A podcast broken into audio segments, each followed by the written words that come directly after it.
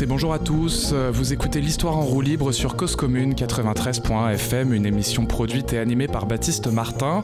J'ai le plaisir aujourd'hui de diffuser un documentaire sonore de Muriel K.S. Il s'intitule Charonne 1962 et revient sur cette manifestation pour la paix en Algérie et contre le fascisme qui a été réprimée dans le sang par la police française. On compte officiellement 9 morts et 250 blessés. L'autrice, Muriel, est avec nous pour l'introduire. Bonjour Muriel. Bonjour.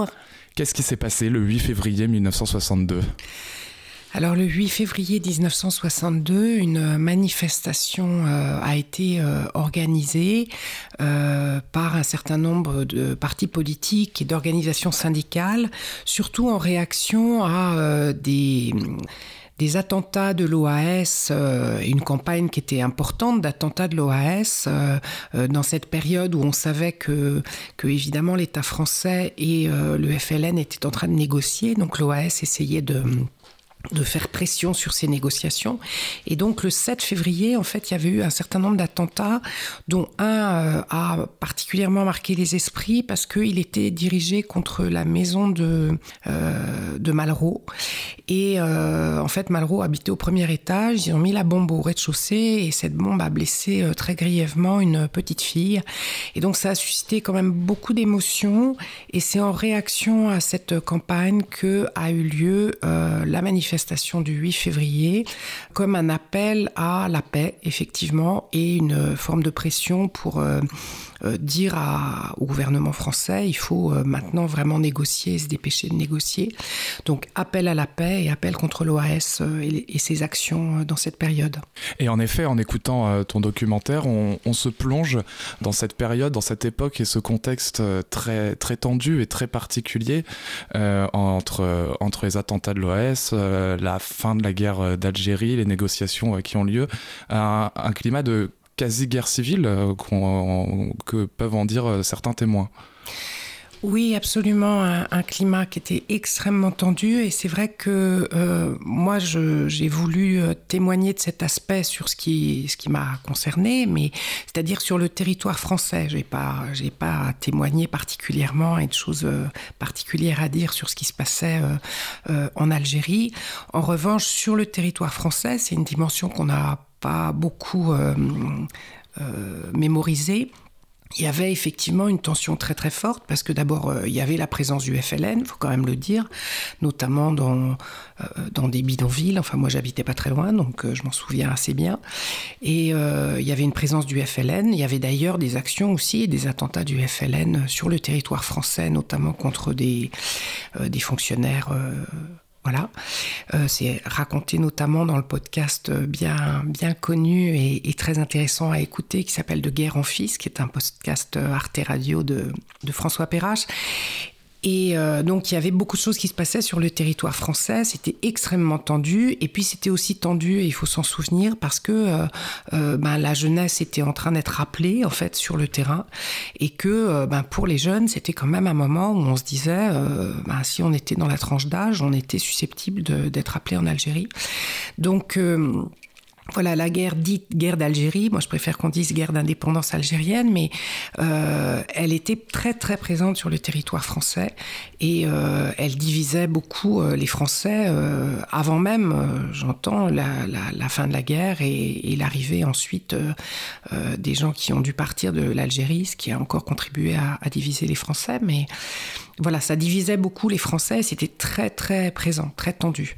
Et c'est aussi un, sujet qui m'a beaucoup euh, marqué en, écoutant euh, Sharon 1962, donc ton, documentaire, euh, qu'on on, entend et on perçoit cette génération qui, a été marquée, qui a participé à, cette manifestation, euh, beaucoup de jeunes, beaucoup de, lycéens qui euh, se sont politisés par, euh, par ces événements-là, par cette guerre d'indépendance algérienne, par les attentats de l'OS, le changement de régime, l'arrivée, le retour au pouvoir du général de Gaulle, et donc qui ont monté des, des comités antifascistes et qui ont donc participé à cette manifestation.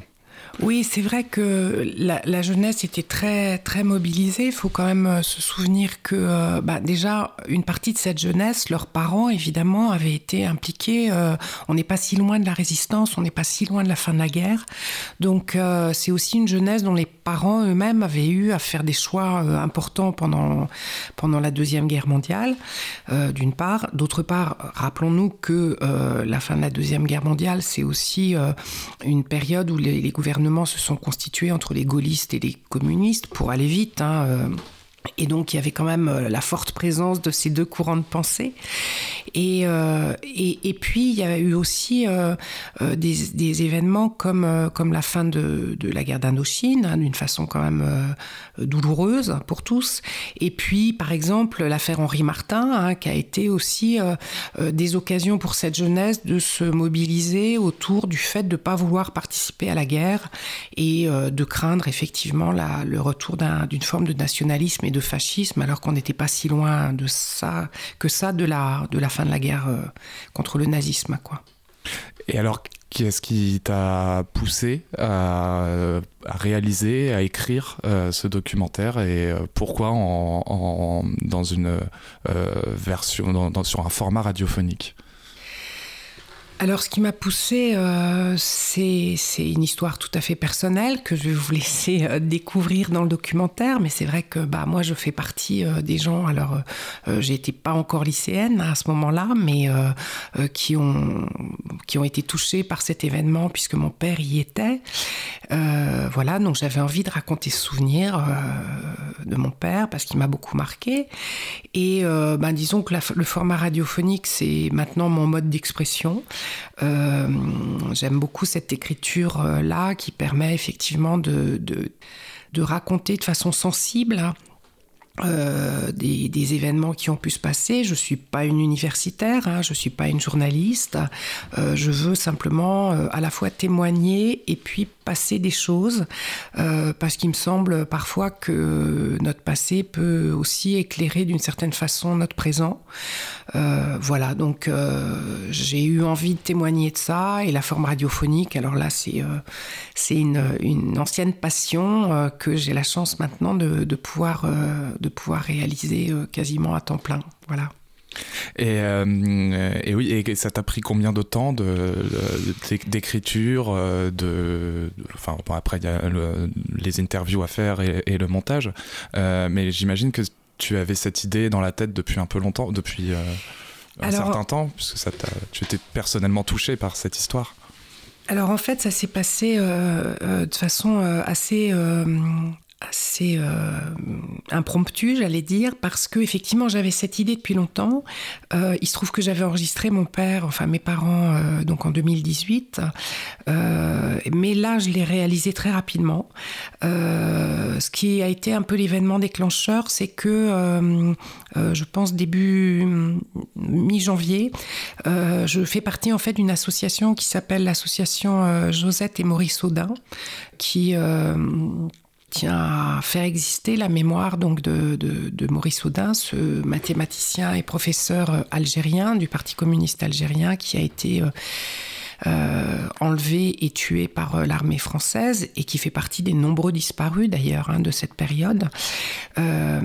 et cette association en fait tenait son assemblée générale et euh, lors de l'Assemblée générale, il y avait notamment Benjamin Stora qui euh, faisait un petit compte-rendu de là où on en était, de, des suites de son, de son rapport pour la, mémoire.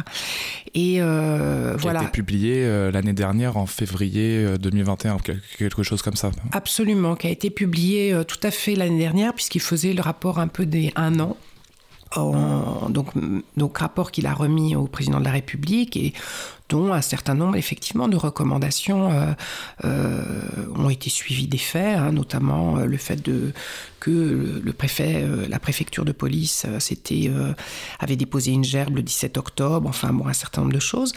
Et à ce moment-là, Benjamin Mastora a dit qu'il n'avait pas fait vraiment de recommandations sur Charonne. et a qualifié d'ailleurs Sharon de mémoire communiste. Donc ça m'a un peu interpellée. Et puis euh, dans cette réunion, il y avait donc un certain nombre de personnes qui me paraissaient intéressantes à, interviewer. Donc j'ai gardé le contact et finalement tout ça s'est fait euh, très rapidement. J'ai donc démarré mi-janvier et je tenais à ce qu'elle soit disponible et diffusée pour le 13 février, qui était vraiment l'anniversaire de, de la manifestation encore plus importante liée aux obsèques des personnes qui ont été tuées ce jour-là. Il y a aussi, euh, et c'est également euh, un point qui est abordé euh, dans, ton documentaire, c'est l'effet, l'événement et la mémoire de l'événement qui s'est effectivement estompé au, profit. j'ai pas d'autres mots en tête du 17 octobre 1961. il y a aussi eu une tentative, une, une volonté de nier les faits par l'État alors il y a eu une, volonté, euh, pas de nier les faits, mais de nier la responsabilité, en tout cas clairement. Et c'est sur cet aspect-là que j'ai pensé que ça pouvait parler aussi euh, euh, à, à, ce qu'on vit aujourd'hui, en fait. Et c'est pour ça aussi que j'ai souhaité euh, faire une partie sur euh, les violences policières de façon générale et de façon particulière dans, le contexte euh, de cette période, puisqu'effectivement, il y a une sorte de, mensonge hein, qui s'est développé après la manifestation sur la notion de la responsabilité des, forces de l'ordre dans les morts et les nombreux blessés qui ont eu lieu ce jour-là.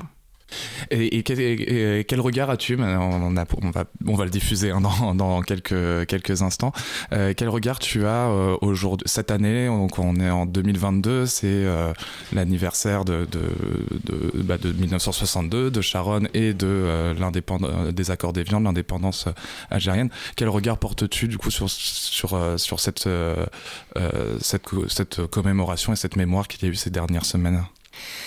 Alors, euh, moi, je suis quand même euh, très, très heureuse, euh, au-delà de mon documentaire, qui est une part de témoignage avec son angle particulier, avec mon histoire particulière, mais c'est vrai que je suis très heureuse qu'on puisse entendre la parole des, des, personnes qui n'ont pas eu l'occasion de s'exprimer à ce moment-là, que ce soit des gens qui ont été rapatriés à ce moment-là, de, des gens de, des enfants de Harki, des gens euh, qui ont disparu, euh, dont la famille a disparu aussi dans la période, parce que effectivement, euh, Maurice Souda, on en a beaucoup parlé parce que c'était un universitaire français, enfin, ou d'origine française, puisque lui se revendiquait algérien, mais, mais dans cette période, il y a eu énormément de, disparus. Donc, il y a plusieurs podcasts, plusieurs émissions qui sortent sur le sujet. Il y a eu des bouquins magnifiques comme celui de d'Alice Zénitaire, L'art de perdre.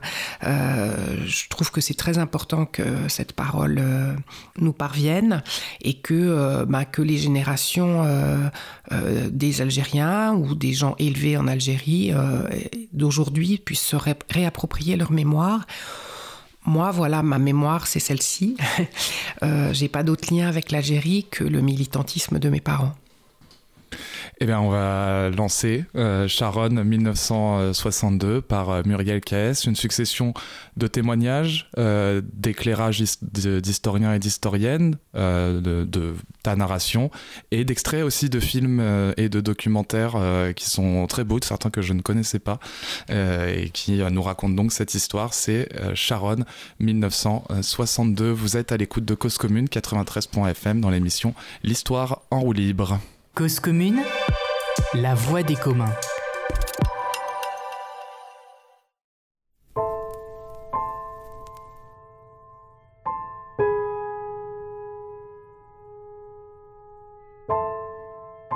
Aussi, on a été marqué par les manifs pour la, ah contre la guerre d'Algérie. Ben, et Sharon en particulier. J'ai assisté à Sharon. Hein. J'ai d'ailleurs, euh, j'ai été blessé sérieusement.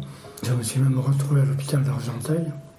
C'est là qu'on a dit que jamais on ne participerait à une manif tous les deux ensemble et en vous laissant à la maison. Parce que comme il y a eu des morts... Eux, ce sont mes parents. Celle qui me raconte leurs souvenirs de militants communistes, c'est ma mère. Lui, c'est mon père. Il s'appelle José Luis Sanchez. Il a alors 88 ans et il avait 32 ans lors de cette manifestation à Charonne le 8 février 62. Donc c'était une manifestation et à un moment donné, les forces de police ont bloqué la rue et euh, la manifestation s'est arrêtée. Alors nous, on attendait, et puis d'un seul coup, il y a eu euh, des policiers qui sont avancés pour faire reculer la, manifestation. Et à ce moment-là, bon, il y a eu des bagarres en première, en première ligne, peut-être à 10 mètres, je ne sais pas quoi. La manifestation a reculé, poursuivie par les flics. Et par conséquent, on s'est retrouvé reculé comme ça, jusqu'au moment où on est arrivé à hauteur d'une entrée de métro. Et il y avait des gens qui se trouvaient en face de l'entrée de métro. On basculé dans le métro carrément. Et moi, j'étais coincé entre la bouche du métro dans laquelle je n'étais pas tombé et les immeubles. On était coincés les uns sur les autres et les flics nous tapaient dessus, y compris avec les rondelles de, qu'on met au pied des arbres et nous balancer ça sur le. Donc je suis sorti de là, j'avais perdu une chaussure, j'allais, j'ai marché, marché.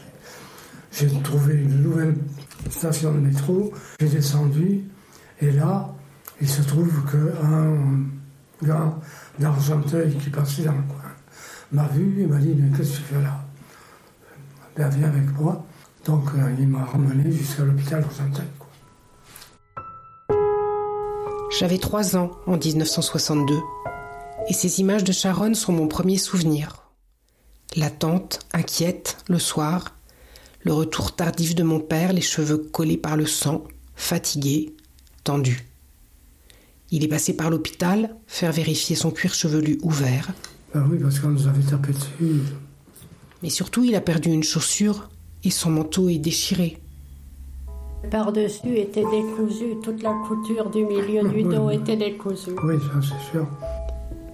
Un manteau comme ça, c'est un mois de salaire, dit ma mère.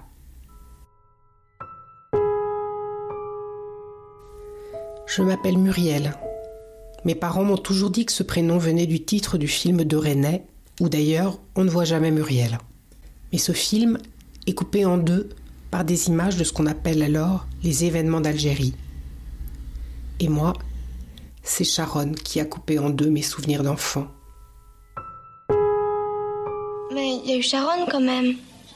Qu'est-ce qui peut nous parler de Sharon? L'année dernière, en février, le 8 février. Ça vous dit plus rien si, si, si, Moi, en février, j'étais malade. Pascal, tu veux nous expliquer ce qui s'est passé Extrait de Diabolomonte. Ben, c'était quand il y avait tous les plastiques OS dans Paris. Il y avait eu une manifestation contre les attentats. On habitait boulevard Voltaire à l'époque. C'est comme ça que j'ai vu tout ce qui s'est passé. Il y avait beaucoup de monde. Avec mon père, on était sur le balcon. On criait des slogans avec les manifestants. C'est quand les gens ont commencé à partir que les flics ont chargé. Ils sont devenus complètement enragés. Ils sont mis à cogner dans tous les sens. Mon père a fermé la fenêtre. Même avec les fenêtres fermées, on entendait les gens crier. Quand on est ressorti, il n'y avait plus personne. Et par terre, il y avait des chaussures. Plein de chaussures. Sur les trottoirs, dans les caniveaux. Il y avait des gens qui les ramassaient. Le lendemain, on a appris que tous ceux qui avaient voulu se réfugier dans le métro s'étaient retrouvés coincés par des grilles fermées. Et que les flics leur avaient balancé des grilles d'arbres, des bancs, tout ce qui leur tombait sous la main. À la fin, ils avaient relevé sept morts.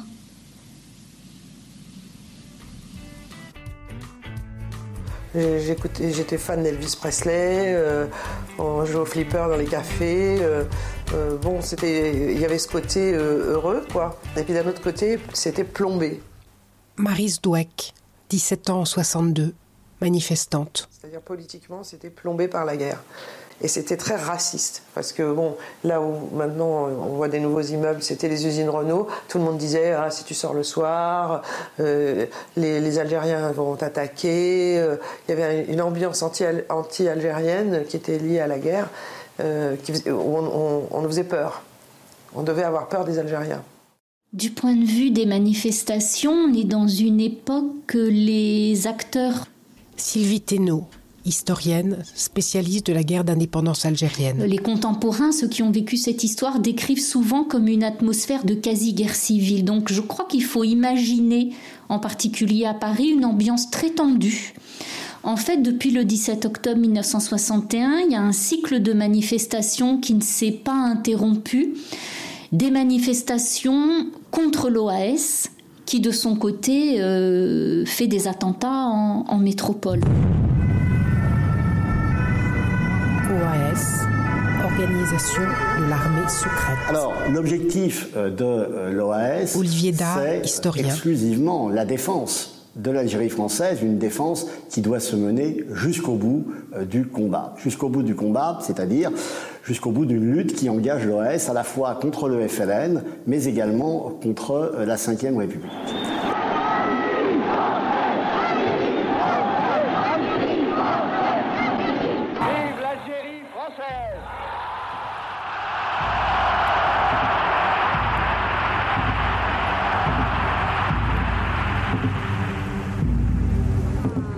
Tous des gaullistes.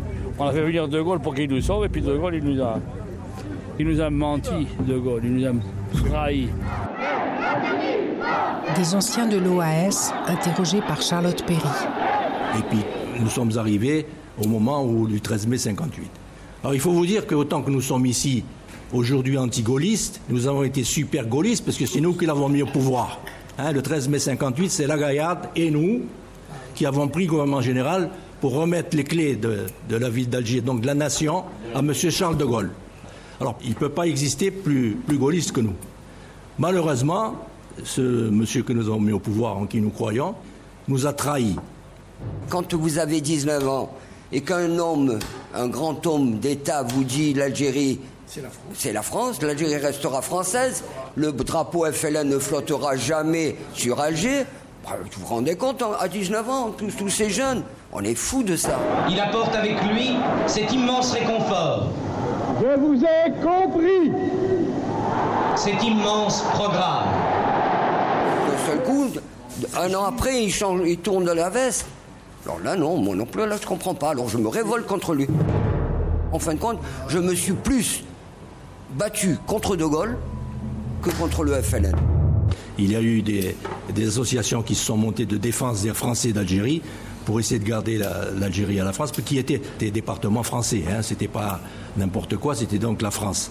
Nous avons essayé de la défendre, et avant qu'il y ait tout ça, le trois quarts de, nous qui sommes ici, nous avons défendu l'Algérie française dans l'armée. Nous avons tous été appelés dans l'armée, principalement dans, les groupes parachutistes, tout le monde est là, autour. Ici, la voix de l'Algérie française. Émission clandestine de la radio de l'OAS, 13 janvier 1962. Il nous faut aller plus loin. Nous procéderons alors vraiment à la politique de la terre brûlée. Nous incendierons tous les puits de pétrole et tous les puits de gaz. Nous minerons les barrages. Nous détruirons les usines électriques, les usines gazières. Nous indiquerons à chaque particulier d'avoir sous la main une vingtaine de litres d'essence pour brûler tous les meubles qu'ils ne pourront pas emporter. Une chose est donc certaine, nous ne laisserons rien ici si nous devons partir. L'année qui précède euh, Sharon, c'est la montée en puissance de l'OS. Les attentats, euh, l'histoire de Debré, la tentative de coup d'État, etc. Donc on, vit avec l'impression qu'il y a un danger fasciste, de coup d'État, de prise de pouvoir, euh, de putsch.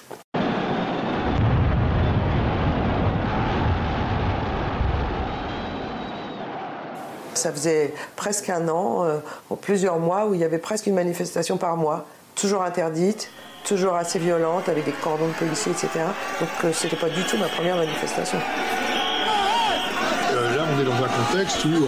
Fabrice Rissepouti, historien spécialisé dans l'histoire coloniale. Il y a une véritable inquiétude sur, sur la question du fascisme, hein, puisque à tort ou à raison, on estime qu'il y a véritablement à ce moment-là un danger fasciste, puisqu'il y a eu en avril 61 le putsch des généraux à Alger qui a euh, échoué, mais qui, a montré qu'il y avait a encore un danger factieux extrêmement important dans l'armée française.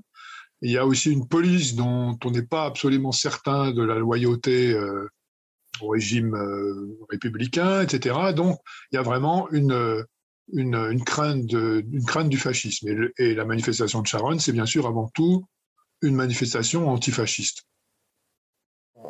On a monté un cercle antifasciste quand on était en seconde, hein, déjà un an avant la manifestation. Et pourquoi un cercle antifasciste?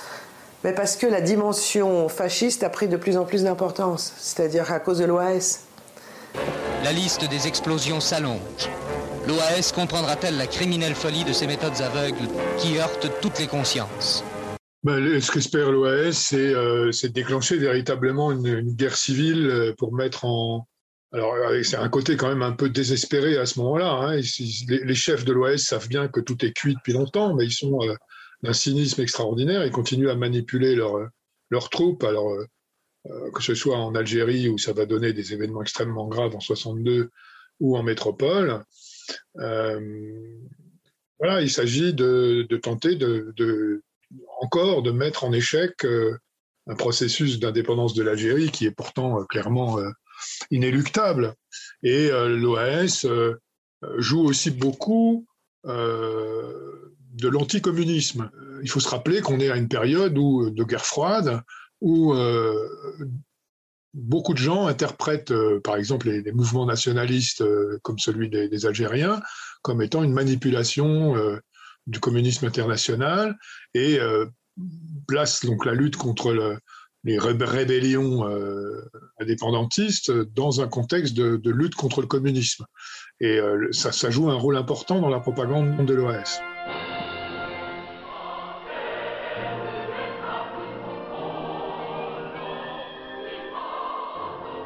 Je pense que dans la mobilisation de ce début février 1962, il y a une double dimension. Il y a la dimension contre l'OAS et contre les violences de l'OAS. Et puis il y a aussi euh, vis-à-vis du pouvoir d'exercer une forme de pression en disant mais dépêchez-vous, il faut absolument que ça aboutisse cette fois-là. Hein, les délégations françaises et algériennes étaient en train de discuter à Évian. Mais en fait, depuis deux ans, depuis 1960, il y a eu plusieurs fois des négociations qui n'ont pas abouti. Les attentats du 7 février 62.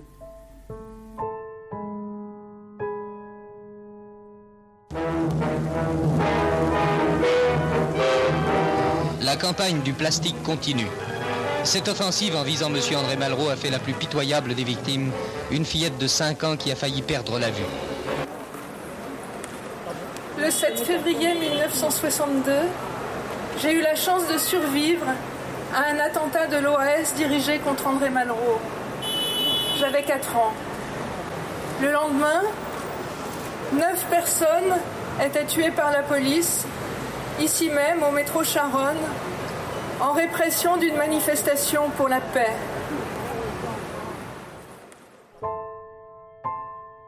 La manifestation. Il y a eu beaucoup plus de monde parce qu'il y avait eu l'attentat euh, contre la maison d'André Malraux, je crois que c'était à Boulogne d'ailleurs, et la petite Delphine Renard qui a eu les yeux abîmés. Donc il y a eu un mouvement, euh, ça s'est décidé, je crois, de la veille au lendemain. Extrêmement spontané, c'est pas, c'était pas une manifestation, il y a eu des tracts qui ont été distribués, allez-y. Tout s'est fait en, Les gens sont passés, c'est pas comme dans la clandestinité, mais c'est les, téléphones, on y va, on y va, on y va.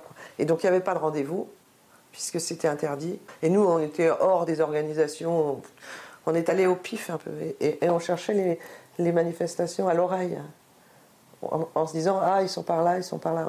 Ah, c'était une manifestation pacifique, hein. absolument pacifique. On est parti en groupe et quand, euh, quand les événements les plus graves sont arrivés, on était dispersés, nous on s'était perdus les uns les autres. Tellement il y avait de monde parce qu'il y a plusieurs cortèges qui se sont réunis.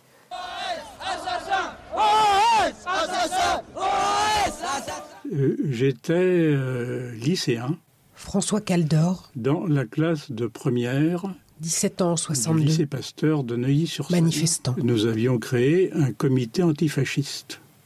Une partie de la jeunesse qui allait aller sous les drapeaux se poser quelques questions sur ce qui se passait et sur la légitimité de la guerre qui était menée. Nous avions été à un point de rendez-vous qui se situait vers la rue Crozatier par là. Et je me souviens donc avoir déambulé dans, une rue qui, qui, arrivait en épi vers le boulevard Voltaire. À un moment donné, euh, la manifestation euh, s'est formée donc sur le boulevard Voltaire. À un moment donné, euh, j'étais le regard vers la nation et la place Voltaire m'était derrière moi. Aux actualités, Voici ce qu'on entendait. Les manifestants se sont emparés de pierres et de bouts de macadam et les jettent sur le service d'ordre qui charge avec des bâtons longs d'un mètre. Pourquoi vous avez des cailloux dans la main Parce que les flics nous ont frappés tout à l'heure. Et à un moment donné, euh, nous avons vu euh, une masse euh, en rang de policiers avec les pèlerines non pas les CRS, mais euh, les policiers de la, de préfecture de police, hein, je dis bien, et donc avec euh, d'immenses euh, matraques qu'on appelait des bidules, et qui étaient vraiment très très impressionnantes, et qui ont commencé à charger. Il y a eu un moment donné un cafouillage complet sur la charge. J'ai perdu le copain avec qui j'étais. Et donc, je sais pas, j'étais à, à 20 mètres de, du contact de, la charge. Ça regarde des matraques, t'as vu là C'est ce qu'ils appelaient les bidules. C'est ni plus ni moins qu'un manche de pioche. Hein. Voilà la longueur. Une bête de baseball plutôt qu'une matraque en caoutchouc, hein, pour faire mal. Pour faire mal et frapper. Pas pour maintenir l'ordre. Hein. Euh, les gardiens de la paix sont armés d'une arme létale qui est le bidule. Le bidule, ce n'est pas un petit bâton. Le bidule, c'est un manche de pioche qui casse des crânes. Emmanuel Blanchard, historien spécialisé dans l'histoire des polices et des colonisations. C'est le général de Gaulle qui doit faire sortir euh, de la guerre et il doit en faire sortir en position de vainqueur. Ça, ça veut dire qu'il est prêt à ce que le préfet Papon et sa police soient très offensifs, hein, à la fois du point de vue juridique, au travers des interdictions de manifestation, et dans un maintien de l'ordre qui soit un maintien de l'ordre violent. Et ça, le général de Gaulle, d'une certaine façon, lui est prêt, euh, est prêt à cela, car le général de Gaulle, c'est un militaire. Euh, un militaire qui, depuis des années, euh, quand il parle de la sortie de guerre, d'une certaine façon, est très clairvoyant. Il dit à un certain nombre de ses interlocuteurs, nous allons aller vers l'indépendance de l'Algérie, mais cela ne se fera pas sans heurts, cela ne se fera pas sans casse.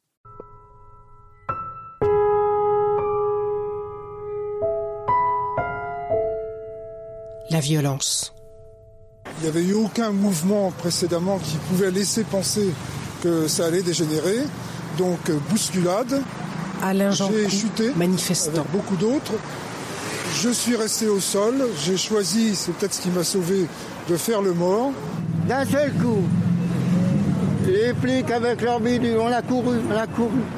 J'ai vu une panique de foule qui, qui, a reflué, qui a changé de sens et qui, qui m'a poussé vers le métro. Parce que la charge avait commencé plus loin. Et comme la, station de métro était juste là, la foule, je suis tombée dedans. On était serrés, mais comme des sardines, vraiment. Et en courant comme ça, je cours, je cours, et tout d'un coup, je ne sens plus rien sous mes pieds. Et j'arrive vraisemblablement là où tout le monde était déjà en train de tomber. Marina Vladi. Donc je suis tombée. Manifestante en 72. Avec cette foule, cette masse de gens qui couraient de deux de côté et qui tombaient dans le trou. Alors peut-être que les premiers ont voulu se cacher dans le métro, mais comme ils ont été poursuivis par d'autres gens qui couraient de plus en plus vite, parce qu'évidemment les flics tapaient, ça hurlait, les femmes perdaient leurs chaussures, enfin, et donc je me suis trouvée prise dans cette espèce de marée humaine qui a fait comme des vagues. C'est-à-dire qu'on tombait, les gens nous tombaient par-dessus. Et moi je me suis débattue et vraisemblablement j'ai dû marcher sur des gens. J'ai réussi à m'extraire et on s'est retrouvés à deux ou trois dans un métro où les gens étaient assis tranquillement en lisant leur journal. Et on était là hors d'haleine. Bon, on, on a été sauvés, mais les autres sont restés écrasés.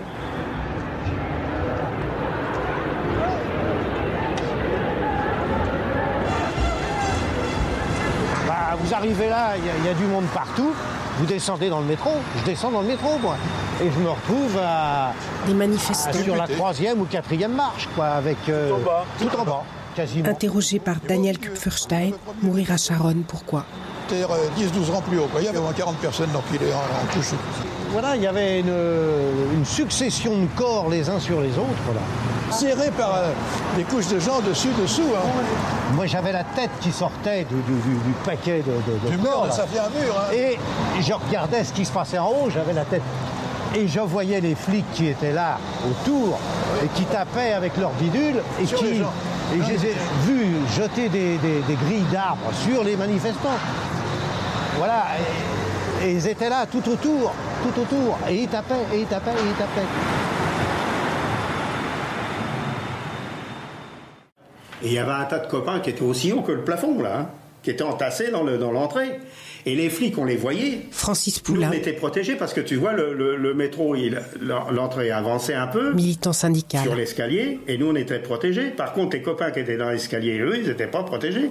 Ils leur balançaient des grilles d'arbres, des guéridons de, de bistrot, de tout ce qui tombait sous la main. Ils les matraquaient à, à mort. Et nous, on avait du mal à les dégager parce qu'il fallait commencer à dégager ceux du dessus. Et on n'arrivait pas à les dégager. Et à, à force, on a réussi à en dégager. Par en dessous, c'était pas possible. Pas possible, fallait commencer à dégager au-dessus. Et les flics, ils nous en empêchaient, ils tapaient dessus. Alors on a réussi quand même, malgré tout, à les dégager du dessus, à les faire descendre. Puis le copain qui avait la tête, il y avait des copains qui avaient la tête en sang, d'autres qui avaient les bras cassés. Et à partir de là, nous, on leur disait de foutre le camp, de s'en aller, quoi. hein. Je, je suis sortie, j'avais du sang, c'était pas le mien. Donc je pense qu'il y a eu des blessés en dessous de moi. Moi j'étais en, sandwich entre des gens en dessous et des gens au-dessus. Donc on dit qu'ils ont envoyé des grilles. J'ai rien vu de tout ça moi. Et je me rappelle pas des bruits. J'avais qu'une idée, respire. Si tu respires pas, tu meurs. Donc trouve-toi un endroit et, attends. Et bouge pas. J'ai été sortie euh, en bas, puisque j'étais très en bas, par des, par des gens qui nous ont sortis de là, qui nous ont emmenés sur le quai du métro, où le métro passait, comme d'hab, avec des gens qui regardaient ce qui se passait un peu sur le quai, mais j'étais une des premières sorties. Et là, j'ai retrouvé un copain du lycée, et on a fait quelques stations de métro. On est revenu, je pense, vers République, et puis on, est monté, on a pris, je sais plus à quelle, quelle station, on a pris son scooter. Et l'avenue était jonchée de chaussures, de, ça faisait un peu scène de guerre, quoi. Mais je ne savais rien. Je ne savais rien du tout. Je savais simplement que j'avais été écrasée. et, euh, Je ne me rappelle pas du temps que ça a pris, aucune idée. Je me suis réfugié à un moment donné dans un bistrot où il y avait déjà quelqu'un de blessé et je crois que c'était un photographe. Et donc euh, je me suis euh, dirigé vers la, la place Léon Blum, Voltaire comme vous voulez. Je suis resté sur le côté droit en train de regarder vers la rue de la Roquette. Et là, euh, j'ai vu euh, un quart de policiers d'où sortaient des policiers et que j'ai vu faire feu en l'air. hein. Je me souviens avoir vu quelqu'un euh, tirer, peut-être pour se dégager des manifestants, j'en sais rien.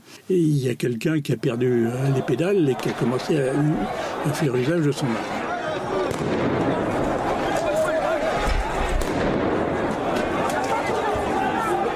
Si on veut essayer de comprendre euh, ce qu'est et ce que fait la police parisienne en particulier, il faut euh, avant tout revenir au mandat qui lui a été donné. C'est-à-dire qu'il y a ici un mandat qui est donné par l'exécutif, le président de la République hein, et le Premier ministre hein, à un préfet de police, euh, Maurice Papon, un mandat qui est double. Un premier volet qui est de démanteler la Fédération de France de FLN pour permettre à- la France d'arriver en position de force à la table des négociations et éviter que le FLN soit un interlocuteur reconnu et surtout pas unique dans ces négociations. Ce sera un échec, euh, puisque notamment après la manifestation du 17 octobre 1961, qui a massacre, mais dont il faut aussi rappeler qu'elle est une victoire politique. Le FLN peut revenir seul à la table des négociations qui vont reprendre et aboutir à partir de février 1962 aux accords d'Évian. Le deuxième volet de ce mandat, qui est parfois un peu oublié, c'est de démanteler l'OAS, de protéger le général de Gaulle contre l'OAS. Le général de Gaulle, dont il faut se souvenir qu'en septembre 1961, il est encore victime d'une tentative d'assassinat de l'OAS. Et ces attentats ne sont pas des attentats d'opérette. Pour le général de Gaulle, c'est à la fois un danger pour sa personne et un danger pour les institutions parce qu'il a très peur que, comme en Algérie, elle gangrène l'armée et surtout la police. Ça signifie qu'on a une police à qui est demandé d'être extrêmement offensive sur deux fronts et qu'en même temps, il est demandé au préfet de police, Maurice Papon, de tenir ses hommes non pas tant dans le rapport à la violence, puisqu'au contraire, il y a euh, une grande tolérance pour les dépassements de la violence, et Maurice Papon avait très clairement dit qu'elle serait couverte. Il y a l'idée qu'on ne peut pas aller chercher des poux dans la tête à des policiers qui, en 1958, s'étaient rebellés contre les institutions de la 4 République. La 4 République, elle s'effondre avant tout parce que l'armée ne la soutient pas, et c'est ça qui amène au pouvoir euh, le général de Gaulle. Elle s'est effondrée aussi parce que la police ne la soutenait plus. Et donc il ne s'agit pas ici que la police se retourne contre les institutions de la Ve République, cette fois, et contre le général de Gaulle, à une époque où l'armée est elle-même rentrée en partie en rébellion contre ces institutions de la Ve République. Parce que beaucoup de gens ne comprenaient pas cette violence. Les flics tapaient autrefois, mais cette violence, ce déchaînement, alors disons bu, ils ont été... Et en fait, j'ai compris ça très récemment, que les compagnies de district, qui ont disparu depuis, c'était la recherche de volontaires dans les commissariats. Il y avait peut-être des unités régulières, mais il y avait une grande part des, policiers qui avaient été volontaires pour faire ça. Je crois que ce n'était pas les CRS.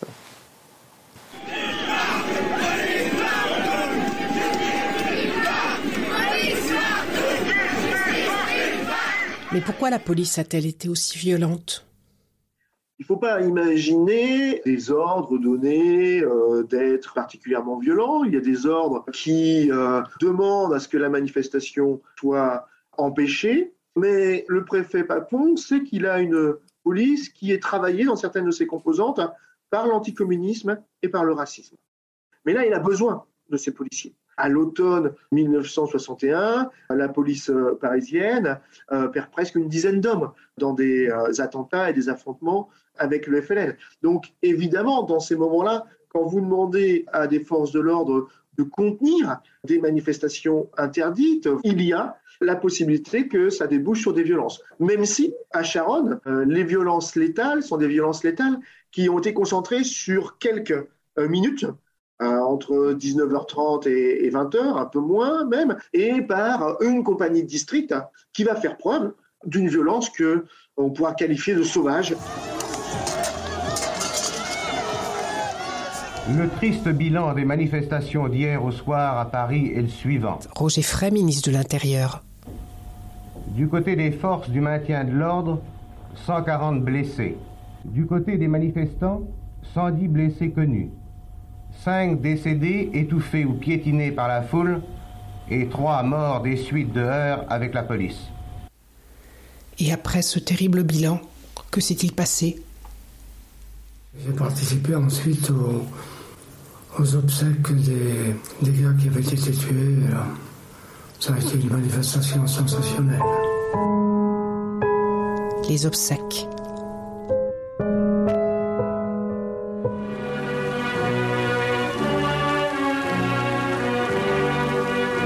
À ces huit victimes, Paris a fait les funérailles les plus éloquentes. De la Bourse du Travail où les cercueils avaient été exposés et avaient reçu un premier hommage, jusqu'au cimetière du Père Lachaise, une foule immense dont le nombre peut s'évaluer à plusieurs centaines de milliers de personnes a suivi le cortège. Cortège silencieux seulement ponctué des accents d'une marche funèbre et dont nul cri, nul incident n'a troublé le déroulement. on ne peut pas euh, parler de Charonne sans parler de l'enterrement quelques jours après, qui est suivi par un cortège absolument euh, énorme dans, Paris et où on a une démonstration unanime de réprobation de la violence de l'OAS et, en même temps une démonstration aussi de, l'état de, dépérissement de, l'état des libertés publiques en France et des dangers que la guerre la poursuite de la guerre fait courir sur les libertés en France même. Hein.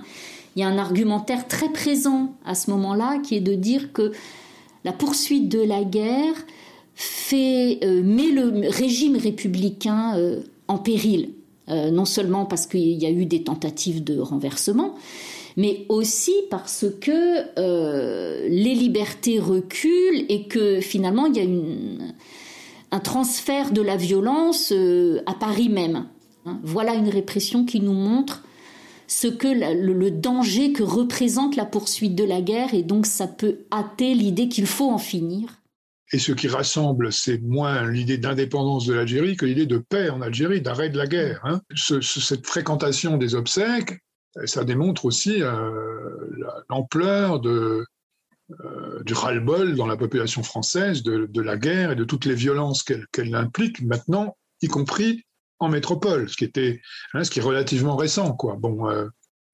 Euh, l'hommage du 13 février, ce sont des obsèques nationales, mais des obsèques nationales qui sont des obsèques populaires, ne sont pas pris en charge par l'État, il y a un hommage, qui a un défilé funèbre, une panthéonisation ouvrière qui va marquer la France entière et pas simplement la France communiste. Notamment parce que dans cet instant-là, il s'agit euh, pas de mettre en cause, il s'agit de se réunir dans la mémoire. Et les personnes sont là en hommage aux victimes, même si les tueurs ne sont pas désignés euh, ce jour-là. Des victimes d'affrontements qui sont des affrontements franco-français qui divisent profondément euh, la France. Cette mémoire m'a profondément marqué. Bien sûr, je suis allé moi-même dans des manifestations, mais j'ai une peur panique des mouvements de foule. Je suis terrifié par les policiers du maintien de l'ordre et je pars toujours avant la dispersion. Petit à petit, j'ai réalisé l'événement, je l'ai vécu dans ma chair et je l'ai vécu dans la politique. J'ai pas pris le métro pendant 30 ans, peut-être j'avais peur de la foule. Au cinéma, j'étais à, une place près de la sortie. J'avais beaucoup de crises d'angoisse. Ça passait beaucoup par le corps. Donc je pense que j'ai eu des séquelles profondes liées au refoulement, au fait qu'on ne pouvait pas élaborer. Et puis qu'il n'y avait personne pour commémorer ça que, le mouvement ouvrier, puisque ça n'avait pas de statut. C'était une manif interdite. Tout le monde a été amnistié. Euh, voilà. Donc euh, c'est une espèce de non-événement officiel que les gens ont vécu dans leur euh, intimité. Un crime d'État. Euh, il s'agit de taper des deux côtés, quoi, de, l'échiquier, si on peut dire, hein, à l'extrême droite sur l'OAS et à gauche sur, les, sur un mouvement qui est considéré comme un mouvement communiste. Bon, c'est ça probablement l'explication politique. Et donc, il y a une cohérence hein, dans ce crime d'État qui n'est pas le fait donc c'est pas une bavure, hein, c'est euh, le fruit d'une politique, euh, une politique de maintien de l'ordre également, euh, bon, plus précisément. quoi. C'est un crime d'État au sens où tous les responsables de l'époque, il n'y avait aucune enquête, aucun statut de victime, aucune indemnisation, rien du tout, quoi. Pas de reconnaissance officielle. Il faut, il faut que ça soit reconnu comme, un, comme Octobre devrait être reconnu comme un crime d'État, puisque à l'époque, les institutions républicaines, eh ben, elles vacillaient. Hein. Pourquoi a-t-on dit que c'était, outre un crime d'État, un mensonge d'État? Une enquête judiciaire est ouverte sur les conditions dans lesquelles Roger cette manifestation non autorisée a été organisée et s'est déroulée. Ministre de l'Intérieur en 62. On notamment sur les circonstances dans lesquelles sont intervenus les décès.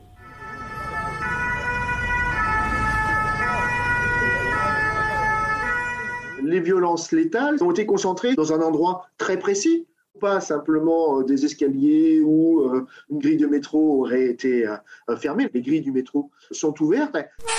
Moi, je ne fais pas de différence entre pousser des gens qui vont s'entasser dans une situation sans issue et l'agression. Et je dirais même que c'est d'une certaine perfidie d'un certain degré. Alain de Verpe historien et fils d'une des victimes de Charonne, a rédigé un livre qui représente une somme et la référence absolue sur ce sujet, et qui a constitué mon livre de chevet ces derniers temps. Charonne, 8 février 62, Anthropologie historique d'un massacre d'État. Il figure dans ce livre un certain nombre de témoignages et de déclarations faites dès le lendemain de la manifestation. Michel Debré, Premier ministre, déclare Alors que la dispersion des manifestants est engagée, un mouvement de foule incontrôlé pousse des manifestants vers la bouche du métro Charonne, dont les grilles sont fermées. Huit victimes sont écrasées contre les grilles du métro. Maurice Papon, préfet de police, déclare Les grilles sont fermées comme dans les autres stations desservant les lieux de rassemblement. En réalité, toutes les enquêtes, y compris auprès de la RATP, montrent que les grilles étaient ouvertes à la station Charonne. Mais le récit était écrit et les grilles fermées se sont inscrites dans la mémoire comme responsables des morts de Charonne. Il y a eu les amnisties, les amnisties successives, l'amnistie de, 1962, l'amnistie de 1964. Benjamin Stora, historien. L'amnistie de 1968, après la, les Spécialiste du Maghreb et des guerres de décolonisation. Puis il y a eu la, la, grande amnistie de 1982, de novembre 1982, qui a permis la réintégration, euh, euh, disons, des, officiers putschistes dans, euh, dans l'armée française. La mémoire de Charonne à partir de cette euh, mobilisation autour de l'inhumation des victimes de Charonne le 13 février, eh bien c'est Charonne qui devient le symbole de la répression policière à Paris pendant euh, cette guerre d'indépendance algérienne. Tant que le Parti communiste français a représenté dans la société française une force politique majeure, de premier plan, on l'a oublié aujourd'hui, eh bien euh, Charonne a été commémorée et ce qui explique l'atténuation progressive et puis finalement la disparition de Charonne dans les commémorations, c'est d'une part le déclin du PCF, mais aussi d'autre part parce que dans le mouvement antiraciste français qui se construit pour s'opposer au Front National, eh bien c'est le 17 octobre 61 qui devient signifiant. Parce que en gros, c'est c'est l'exemple de ce à quoi le racisme peut nous mener, c'est l'exemple que le racisme peut être meurtrier. Et donc à la fin des années 80, début des années 90, donc on a un, chassé-croisé euh, dans l'autre sens et où le 17 octobre 61 du coup euh, refait surface, tandis que Sharon progressivement s'estompe. Benjamin Astora a été chargé par le président Macron de rédiger un rapport sur les questions mémorielles portant sur la colonisation et la guerre d'Algérie. J'ai pas mal hésité avant de faire ce rapport qui m'avait été euh, proposé par le président de la République à l'été 2020. J'ai rendu ce rapport quelques mois plus tard, en, janvier 21, très exactement il y a un an.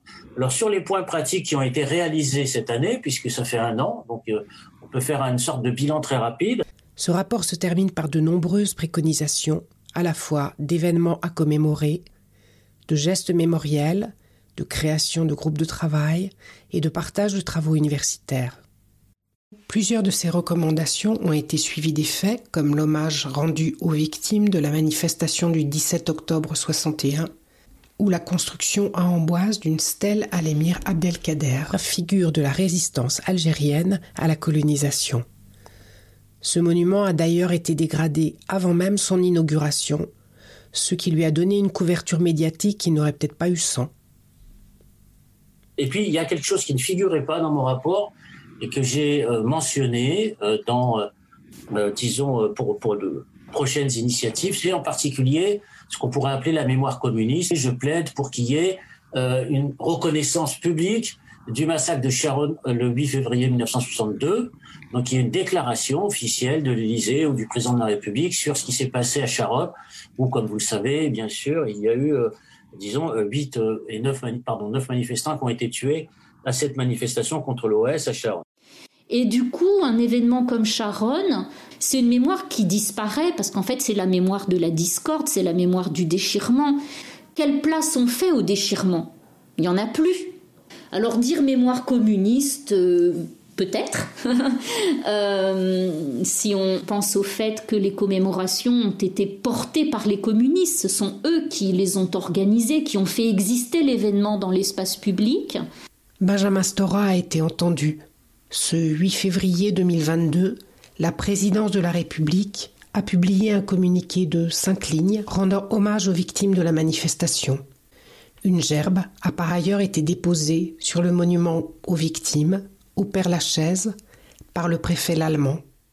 C'est vrai que l'événement a perdu du sens au présent.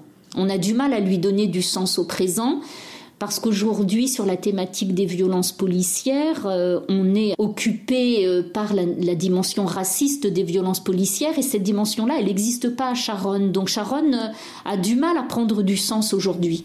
Pas de victimes autres que françaises et communistes à Charonne? Le dixième mort de Charonne. Pour finir, je voudrais rappeler que s'il y a eu officiellement 8 puis 9 victimes communistes et euh, cégétistes, il faut aussi se souvenir qu'il y a euh, sans doute eu une dixième victime euh, de, de, Sharon.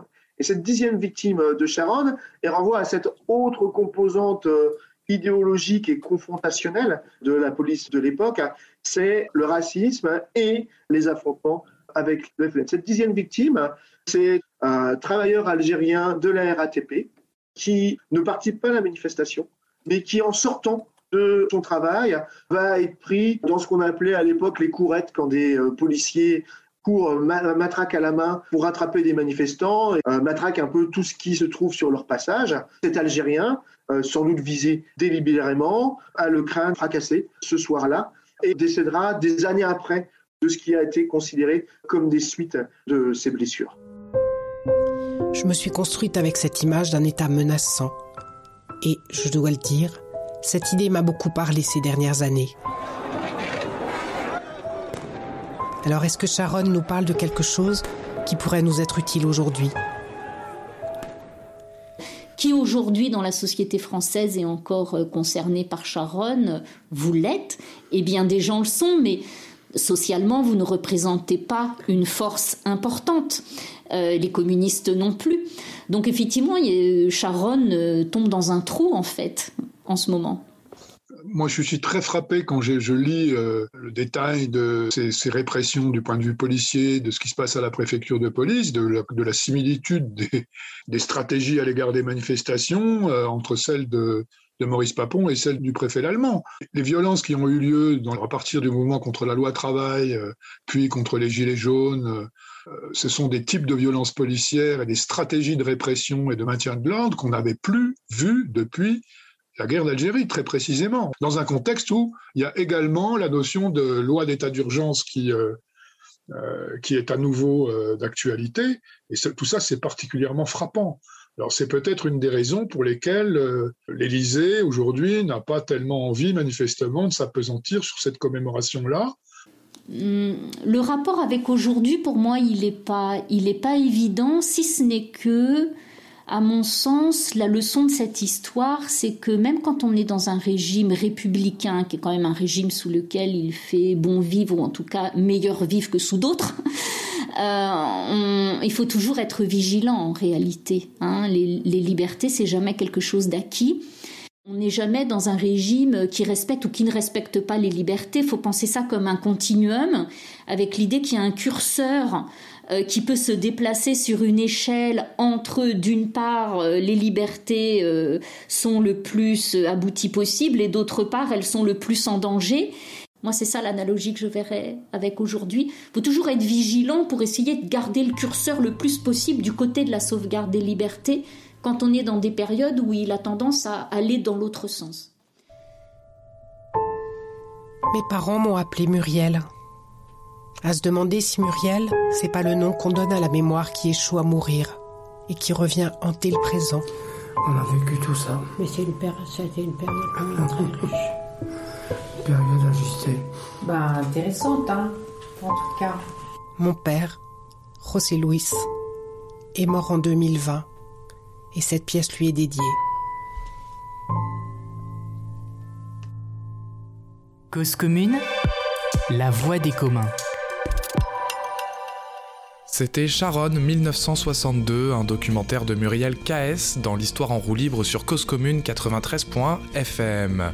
Merci à Muriel pour cette proposition. Merci à vous, auditeurs, auditrices, pour votre écoute. Vous pourrez retrouver toutes les références bibliographiques et les différents intervenants et intervenantes de ce documentaire sur la fiche podcast de l'émission Histoire en roue libre sur cause-commune.fm. Je vous souhaite à toutes et à tous une très bonne journée, une bonne nuit ou une excellente soirée selon l'heure à laquelle vous nous avez écoutés. A bientôt sur Cause Commune.